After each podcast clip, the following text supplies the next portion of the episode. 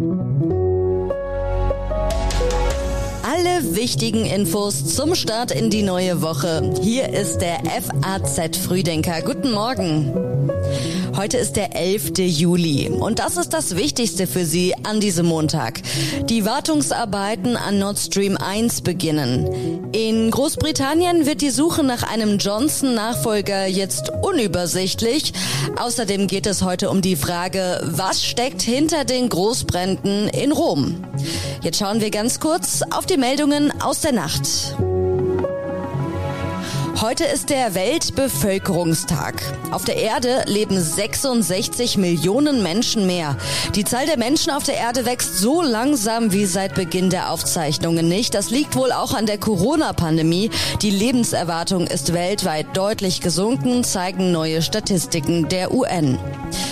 Portugal kämpft mit knapp 3000 Feuerwehrleuten gegen Waldbrände. Nach Angaben des Zivilschutzes wurden bisher rund 40 Menschen leicht verletzt.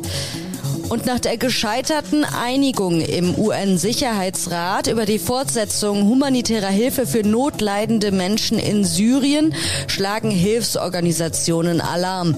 Die schlimmste Hungerkrise seit Beginn des Konflikts vor mehr als elf Jahren bedrohe das Leben von Millionen Menschen, heißt es. Und die Texte für den FAZ Frühdenker kommen heute Morgen von Tatjana Heid. Ich bin Theresa Salentin. Schön, dass Sie heute mit uns in den Tag starten. Die Wartungsarbeiten an Nord Stream 1 beginnen. Und eigentlich ist es Routine. Einmal im Jahr wird die Gaspipeline gewartet. Doch dieses Mal gibt es in Deutschland die ernste Befürchtung, dass Russland den Gashahn danach nicht mehr aufdreht. Von diesem Montag an wird die Pipeline gewartet und durch Nord Stream 1 fließt kein Gas mehr. Die Maßnahmen sind auf zehn Tage angesetzt. Alles kann passieren. Es kann sein, dass das Gas wieder fließt, auch mehr als davor. Es kann sein, dass gar nichts mehr kommt, sagte Wirtschaftsminister Robert Habeck gestern. Durch die Leitung Nord Stream 1 flossen zuletzt etwa 40 Prozent der vereinbarten Gasmenge. Gazprom begründete das mit dem Fehlen einer Turbine. Für Deutschland ein vorgeschobener Grund. Die Turbine wurde in Kanada gewartet. Am Wochenende hat die Regierung in Ottawa angekündigt, eine Ausnahme von den Russland-Sanktionen zu machen und die Turbine nach Deutschland zu schicken. Nach Worten von Wirtschaftsminister Habeck wird eine Gasunterversorgung Deutschland vor eine Zerreißprobe stellen. Es sei ein Albtraum-Szenario. Bundeskanzler Olaf Scholz sagte Samstag in einer Videobotschaft, die Sicherheit unserer Energieversorgung werde uns noch die nächsten Wochen, Monate und auch Jahre beschäftigen.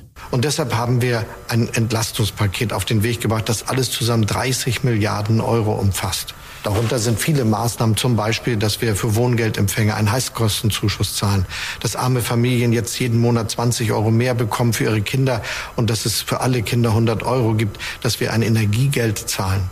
Und sogar die Stromrechnung wird entlastet, weil die EEG-Umlage über 20 Milliarden Euro jetzt nicht mehr den Strompreis belastet.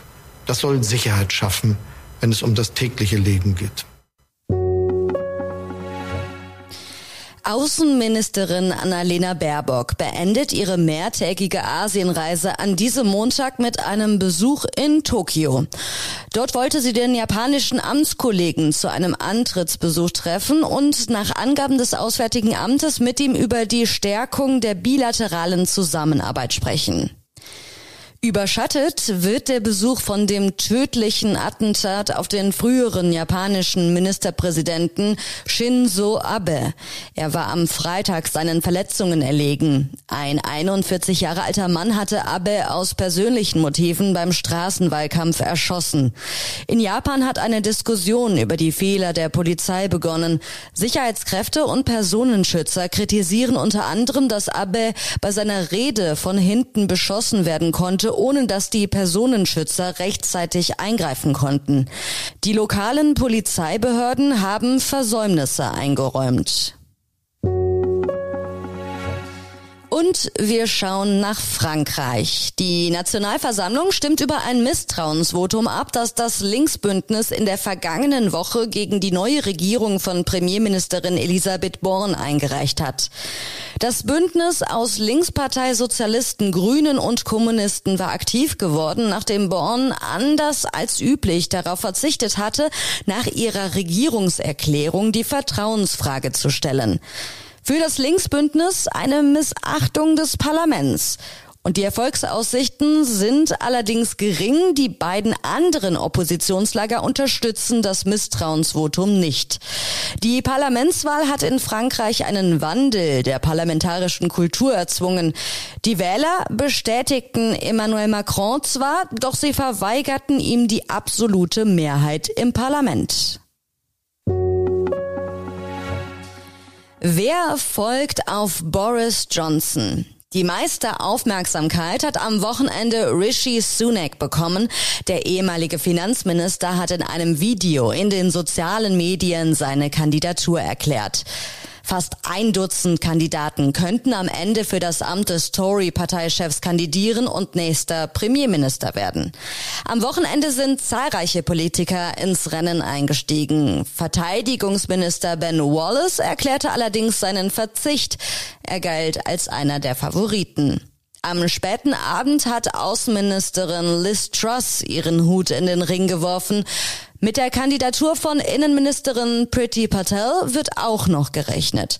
Details zu den Verfahren und der Zeitplan der Wahl sollen Anfang dieser Woche bekannt gegeben werden. Boris Johnson ist am Donnerstag als Chef der konservativen Partei zurückgetreten. Er sagte, Even if things can sometimes seem dark now, our future together is golden. Auch wenn die Lage manchmal dunkel wirkt, unsere Zukunft zusammen wird golden sein. Die Deutschen haben die diversen Fördertöpfe des Bundes im ersten Halbjahr 2022 regelrecht gestürmt. Vor allem Programme für Bau oder Sanierung waren gefragt. Von Anfang Januar bis Ende Juni hat die staatliche Förderbank KfW insgesamt 15,7 Milliarden Euro für den Bau oder die Sanierung von Häusern bewilligt. Im Vergleichszeitraum 2021 waren es knapp 2,9 Milliarden. Auch die Zuschüsse zum Kauf eines Elektroautos waren gefragt. Im ersten Halbjahr zahlte der Bund dafür 1,7 Milliarden Euro, knapp 30 Prozent mehr als im gleichen Zeitraum des Vorjahres. Käufer eines rein elektrischen Autos bekommen im Moment bis zu 6.000 Euro vom Bund und 3.000 Euro vom Hersteller. Am Wochenende brannte in der italienischen Hauptstadt Rom ein Schrottplatz und das war jetzt schon der vierte Großbrand in vier Wochen. Jetzt ist die Frage, wer steckt hinter diesen Bränden? Stundenlang standen am Samstag schwarze Rauchsäulen über der Stadt und wenige Tage zuvor war ein Brand in einem Park im Nordwesten der Stadt ausgebrochen, nicht weit weg vom Vatikan. Vor rund drei Wochen hatte es tagelang in der größten Müllhalde Roms vor den Toren der Stadt gebrannt abgebrannt. Ein Berater des Bürgermeisters sagte am Wochenende, mittlerweile sei klar, dass Rom von Pyromanen angegriffen werde. Die Ermittlungen müssten zeigen, ob es sich um Einzeltäter oder um die Taten des organisierten Verbrechens handele. Und wie immer schauen wir montags kurz darauf, was diese Woche noch wichtig ist. Die Ahrtal-Katastrophe jährt sich zum ersten Mal, und zwar in der Nacht vom 14. auf den 15. Juli. Und in Frankfurt soll das Urteil gegen Franco A. fallen. Dem ehemaligen Oberleutnant der Bundeswehr wird vorgeworfen, aus rechtsextremistischen Motiven heraus Anschläge auf den ehemaligen Justizminister Heiko Maas und die damalige Vizepräsidentin des Bundestages Claudia Roth geplant zu haben. Jetzt gibt es noch einige Online-Tipps aus unserer Redaktion für Sie, alle zu finden auf faz.net. In Politik finden Sie FAZ exklusiv die Mission des Gerhard Schröder. In Wirtschaft lesen Sie einen Artikel über die verwöhnten Deutschen und in Sport geht es um das Damenfinale in Wimbledon. Gefühlschaos nach der Entscheidung. Und eine neue Folge vom FAZ Frühdenker gibt es morgen früh ab 6 Uhr. Ich wünsche Ihnen jetzt noch einen schönen und entspannten Start in den Tag.